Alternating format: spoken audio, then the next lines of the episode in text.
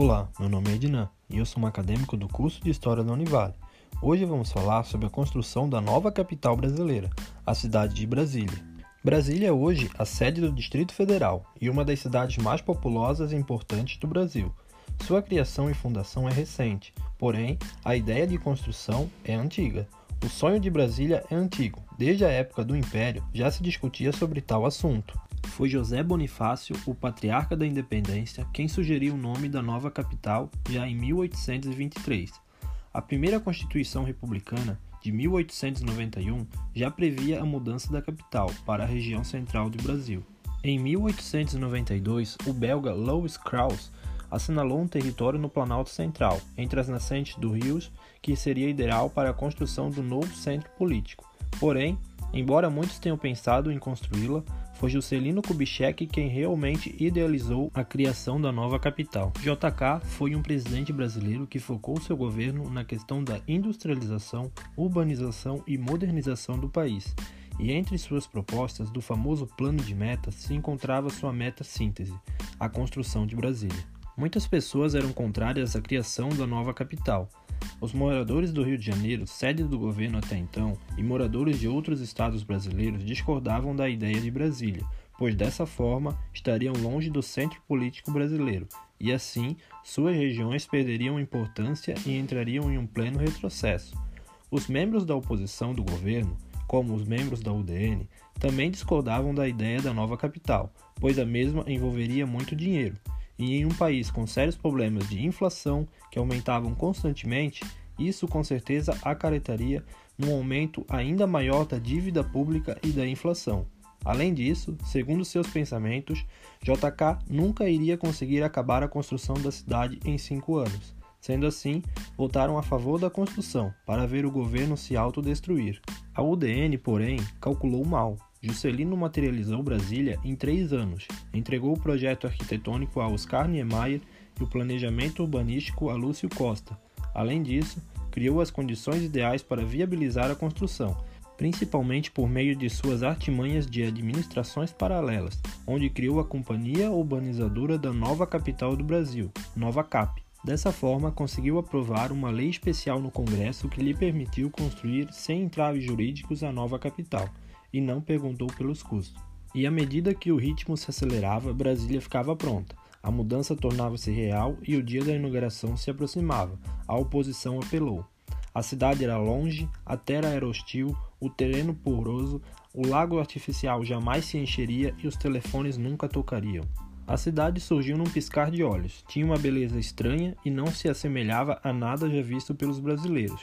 A planta de Brasília, idealizada por Oscar Niemeyer e Lúcio Costa, é um tanto quanto inusitada e interessante.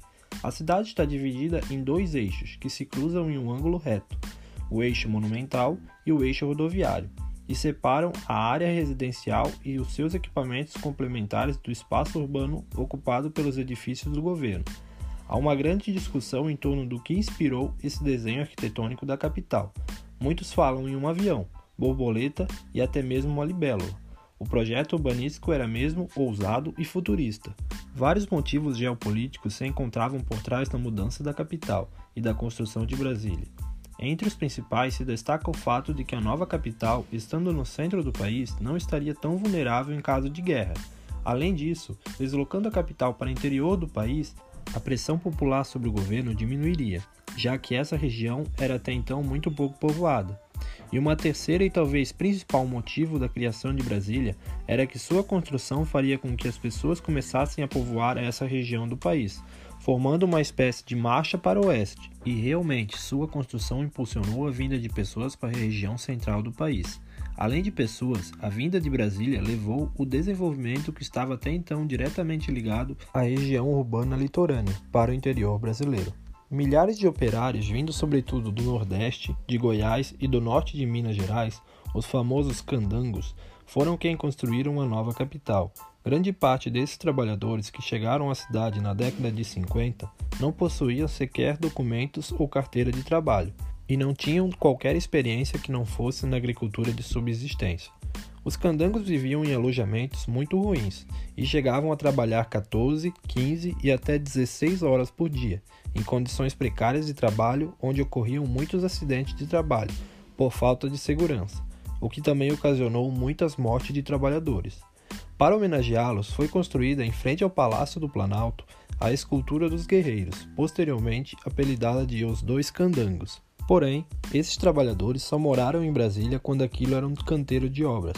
Após a obra estar concluída, foram devolvidos às suas terras natais ou se instalaram em acampamentos semelhantes a favelas, na periferia de Brasília.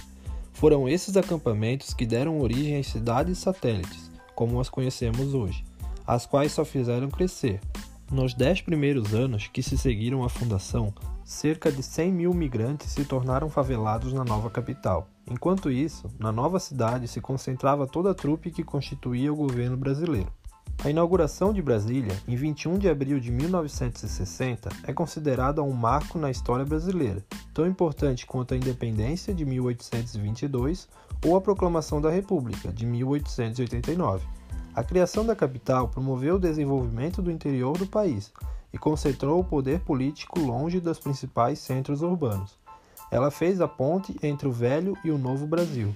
Brasília tornou-se simultaneamente um monumento e um símbolo nacional, e garantiu a JK um lugar excepcional na história do país. Nunca se soube ao certo quanto custou Brasília, tampouco se sabe quantos operários morreram na pressa da construção. O que se sabe é que, assim como já previam seus opositores e até mesmo os próprios membros do governo, uma enorme dívida se acumulou com a construção da nova capital, e isso acabou ficando cada vez mais exposto no cenário brasileiro. Isso acarretou na derrota da situação nas eleições de 1960, e sendo assim, as despesas da construção ficaram com o novo governo. Mais de 50 anos passados, Brasília confirmou sua vocação modernista, integrou o país pela interiorização, tal como anunciava o slogan de JK, e manteve-se marca na ambivalência. Conservou impecáveis seus palácios como queriam Kubitschek e Niemeyer, suspensos, leves e brancos, nas noites sem fim do Planalto. Também sustentou as condições para tornar o poder da República mais asséptico, mais isolado, mais vaidoso e mais arrogante. Vimos na aula de hoje que a construção da nova capital brasileira já estava sendo pensada há tempos e que os motivos que levaram à sua construção são variados. Além disso, observamos a estrutura arquitetônica ousada e futurista da cidade, os trabalhadores que a construíram e suas condições de vida e de trabalho, além das imensas despesas que a sua criação gerou para o país. Esse foi o conteúdo da aula de hoje. Espero que vocês tenham gostado. Obrigado por assistir e até a próxima.